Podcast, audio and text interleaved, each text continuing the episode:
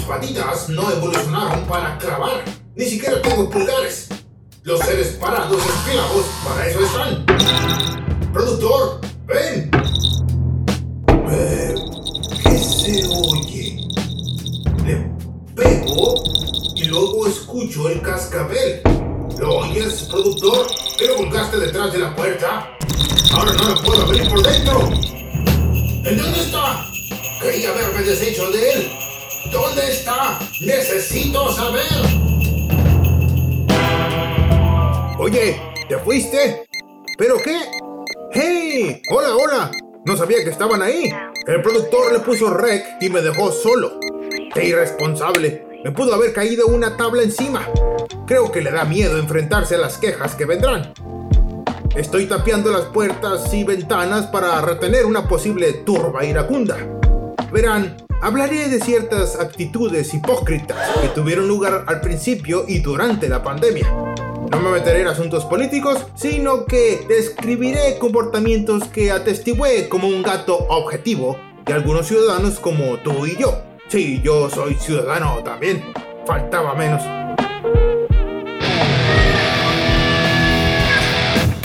Me pareció oír una lata. Alguien abrió una lata. Así habló golpeado.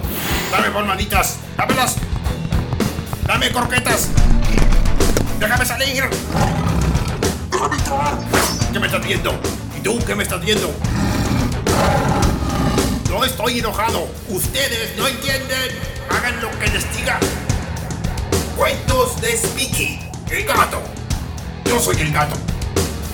Con su locutor estrella, Speaky. Déjame en paz. Que comienza el show, pues. ¿A qué huele?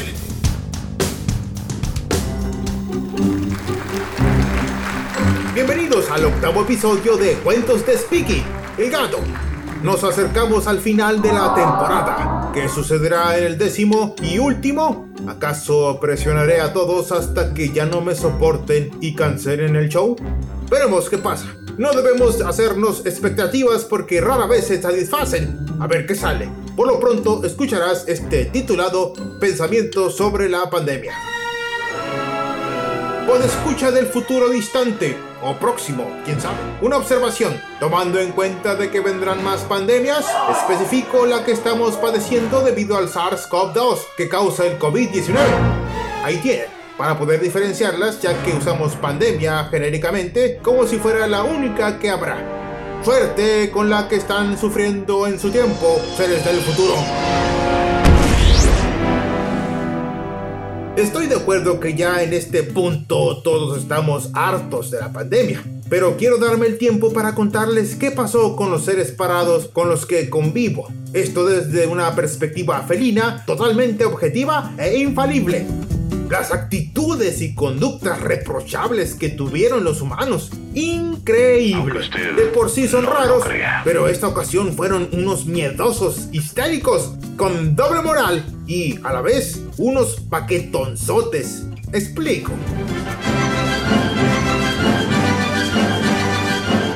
No, por si no sabían, soy un gatito nacido y criado en México. Fíjense qué curioso. Aunque me comunico con ustedes telepáticamente a través del soporte de los maullidos, parece que solo me entienden los hispanohablantes. ¿Será que por la costumbre mis vibraciones psíquicas están sintonizadas únicamente para los cerebros que procesan el español? Advierto que transmito ideas que no están contenidas en idioma alguno.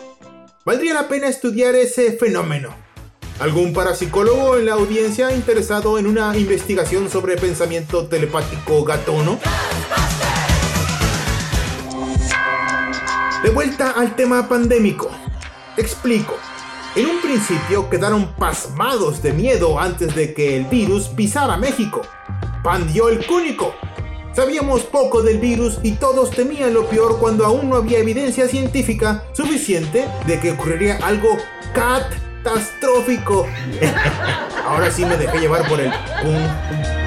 El virus mataría sin piedad, pensaban. Lo que vimos, en cambio, fue una pandemia. Pues tal cual, ni más ni peor. Un lamentable número elevado de muertes a nivel mundial, pero no se extinguió la humanidad. Cientos de millones se recuperaron de la enfermedad. Lo recuerdo como si hubiera sido ayer.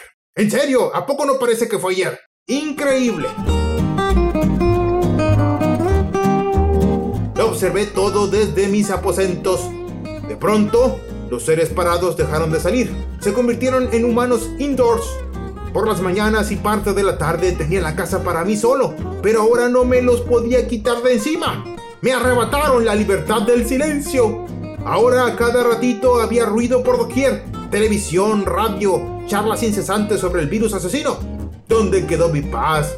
En aquellos tiempos cuando podía dormir 12 horas seguidas después del desayuno.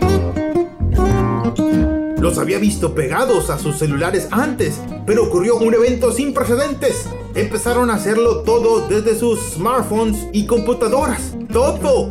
Si antes hablaban tonterías presencialmente, ahora lo hacían a distancia. Escuela, trabajo, entrevistas, dates, sobre todo la educación. Me tocó escuchar clases universitarias. Pobres seres parados. Presencié cómo se fue deteriorando su estabilidad mental y, de paso, la de nosotros. Es que jamás pensaron qué sería de sus pobres gatitos. Me preocupé por mi sustento. Hubo un tiempo en que fluctuó el flujo de croquetas. Pobre de mí.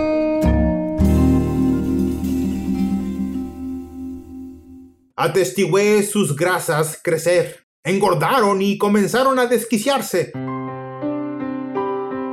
A enojarse. A perder el control porque su futuro se derrumbaba. Los planes que habían hecho ahora se convirtieron en oportunidades perdidas. En si no hubiera sido por la pandemia, yo...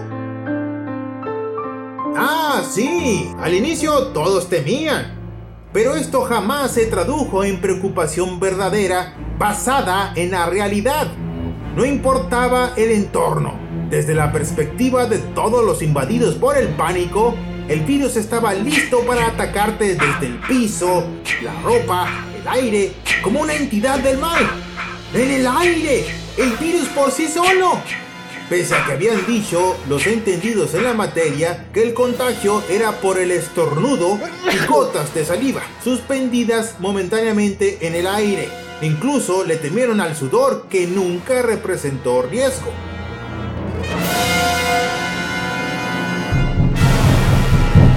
Hubo recomendaciones en su momento de comunicadores que aconsejaban cambiarse la ropa cuando llegaras a la casa y luego que la metieras en una bolsa plástica para lavarla al rato como si estuvieran rociadas por polvo radioactivo.